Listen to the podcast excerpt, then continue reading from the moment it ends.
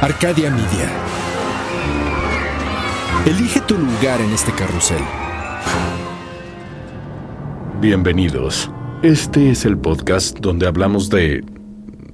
de este... Ah, sí. De aquellas personas quienes han transformado el mundo gracias a sus... eh, eh, ¿Qué? Ah, ah, sí. Ideas, a sus ideas. Son... ¿Cómo se llaman? Em, sí. Genios sin rostro a los que los reflectores negaron la fama para convertirlos en innovadores anónimos sepultados en la infamia.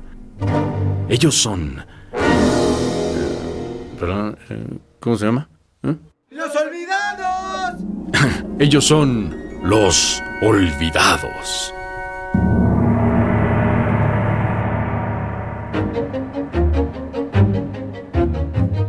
Yo era uno de esos niños que la gente dice que tiene manitas de estómago. Al menos eso era lo que decía mi mamá.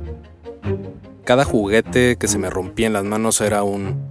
Ay, Javier, tienes manitas de estómago. Cuenta mi madre que en una ocasión mi papá nos regaló una bicicleta a mí y a mis hermanos.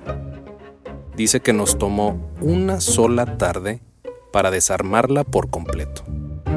Ningún tornillo ni ninguna tuerca se salvó de nuestros dedos regordetes de niños con manitas de estómago. Mi papá nunca pudo armarla de nuevo. De niño, los tenis me duraban a lo mucho un par de meses. Nunca me encariñé con ningún juguete porque todos acababan rotos, mordidos o desaparecidos. De adulto, he barrido un sinfín de tornillos y roto otro tanto de cosas. No es a propósito, no vayan a creer que soy un salvaje que va destruyendo lo que se me ponga enfrente. Todos los teléfonos que he tenido han terminado con la pantalla rota, la batería sin funcionar y demás desperfectos que aún no me explico cómo sucedieron. Soy más cuidadoso con mis relaciones. A dos de mis mejores amigos los conozco desde la primaria. Y desde la primaria hemos sido mejores amigos. No vivimos en la misma ciudad, pero hablo con ellos al menos una vez a la semana. Mi esposa fue mi primera novia. Hace casi 20 años de eso. ¿Qué tanto debe uno de cuidar las cosas? La respuesta es obvia. ¿Qué tanto quieres que te duren? En Bangkok, el restaurante Watana Panich lleva 45 años cocinando la misma sopa. No el mismo platillo, literalmente la misma sopa. Cada noche, cuando cierra el restaurante, guardan el sobrante del caldo y lo usan como base para la sopa del siguiente día.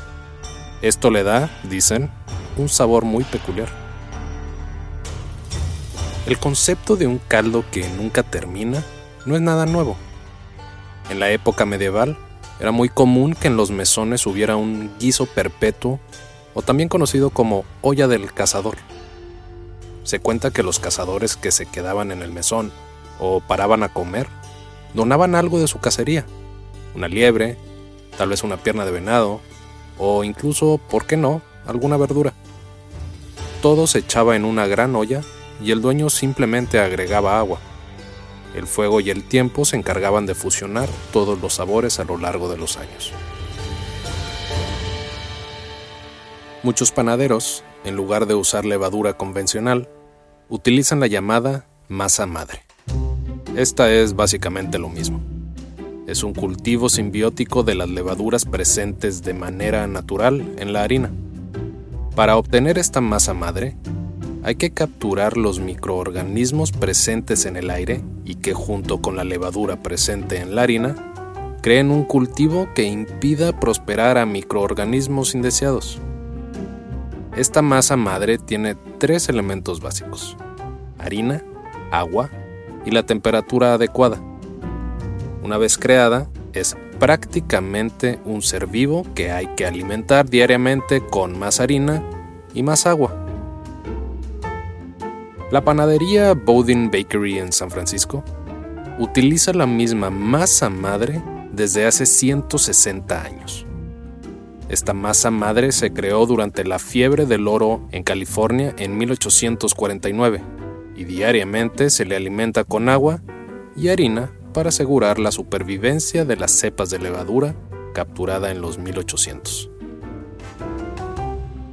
¿Y tú, qué tan dispuesto estás en cuidar algo que valga la pena? Soy Javier Peraza. Esto es Los Olvidados las historias extraordinarias de personas que poco recuerdan.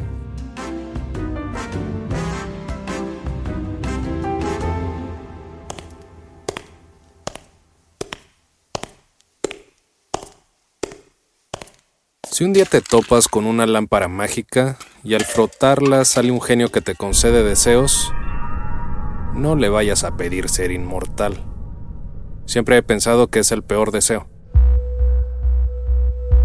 Vas a ver morir a todos tus seres queridos, presentes y futuros. Eventualmente, en aproximadamente 5 billones de años, el Sol se va a morir. Primero se va a expandir devorando a la Tierra y a ti con ella. Luego, tal vez explote y tú salgas disparado al espacio, sin rumbo.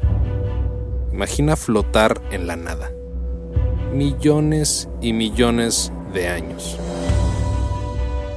un poco de suerte, tal vez puedas encontrarte con otra estrella que te quemará sin matarte. O tal vez te topes con un meteorito. O tal vez flotes en la nada por el resto de la existencia.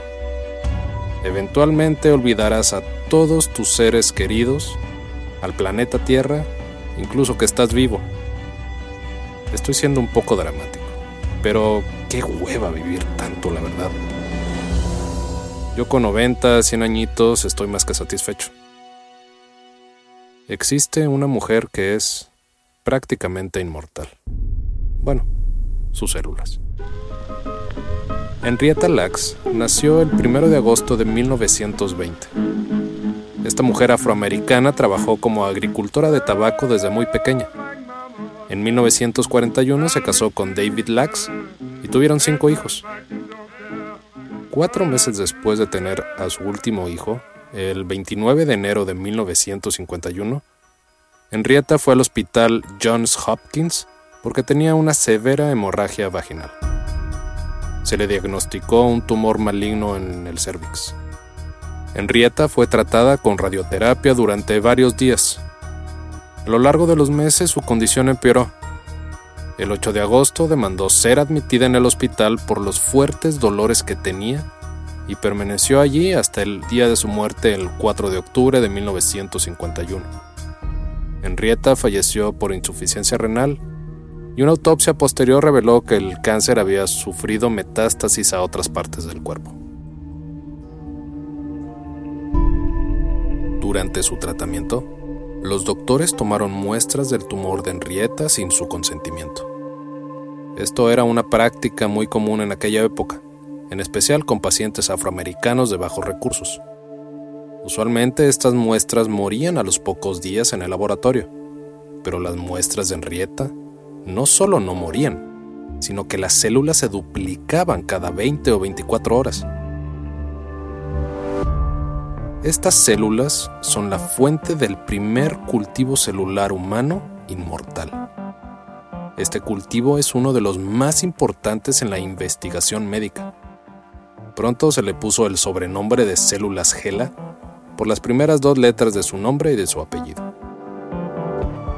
Por su gran habilidad para reproducirse, las células GELA han sido utilizadas en un sinfín de experimentos médicos. Por ejemplo, en 1954, Jonas Salks estaba utilizando células GELA para desarrollar la vacuna del polio para probar la nueva vacuna, las células fueron producidas en masa en la primer fábrica de células.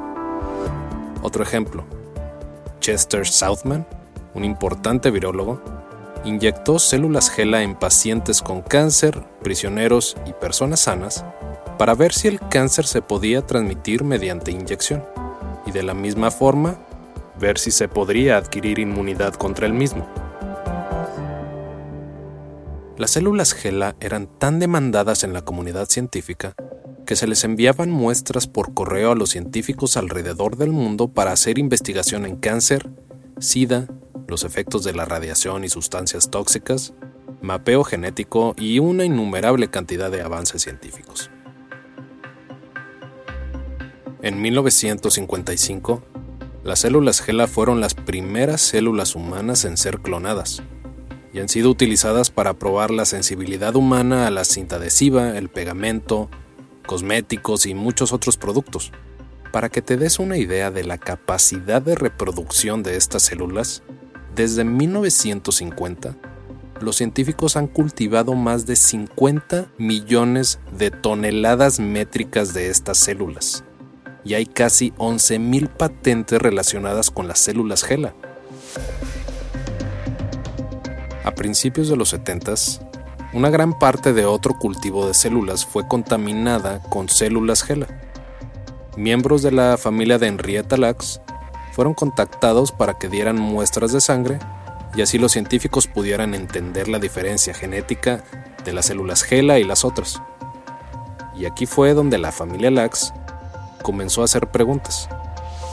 Ni ellos ni Henrietta sabían que se habían tomado muestras del cáncer y mucho menos que se estaba experimentando y lucrando con ellas.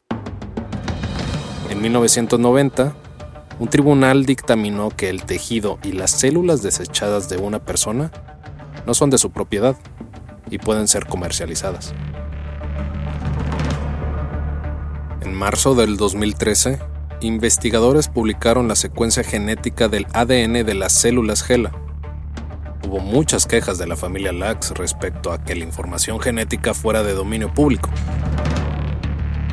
En agosto del mismo año se llegó a un acuerdo entre la familia Lax y los Institutos Nacionales de la Salud que le daban a la familia cierto control sobre quién tenía acceso al ADN de las células. De la misma manera, dos miembros de la familia son parte del comité de seis personas que regulan el acceso a los datos de la secuencia genética.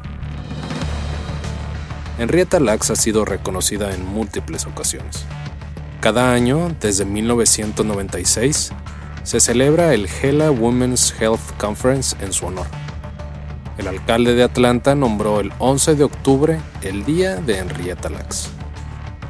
La Universidad de Morgan State en Baltimore le otorgó un doctorado honorario póstumo en servicio público. En el 2014, fue inducida en el Salón de la Fama de las Mujeres de Maryland Incluso se nombró un pequeño planeta en un cinturón de asteroides en su honor. El 6 de octubre del 2018, la Universidad Johns Hopkins, los mismos del hospital donde Henrietta fue internada, anunció que nombraría un edificio de investigación en honor a Henrietta. Este mismo episodio es un pequeño homenaje.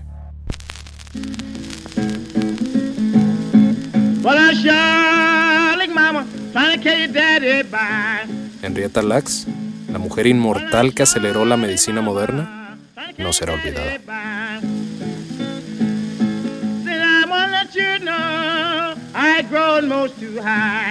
Narrado y escrito por Javier Peraza. Mezclado por Edwin Irigoyen. Producido por Luis Eduardo Castillo en los estudios de Wetback Audio en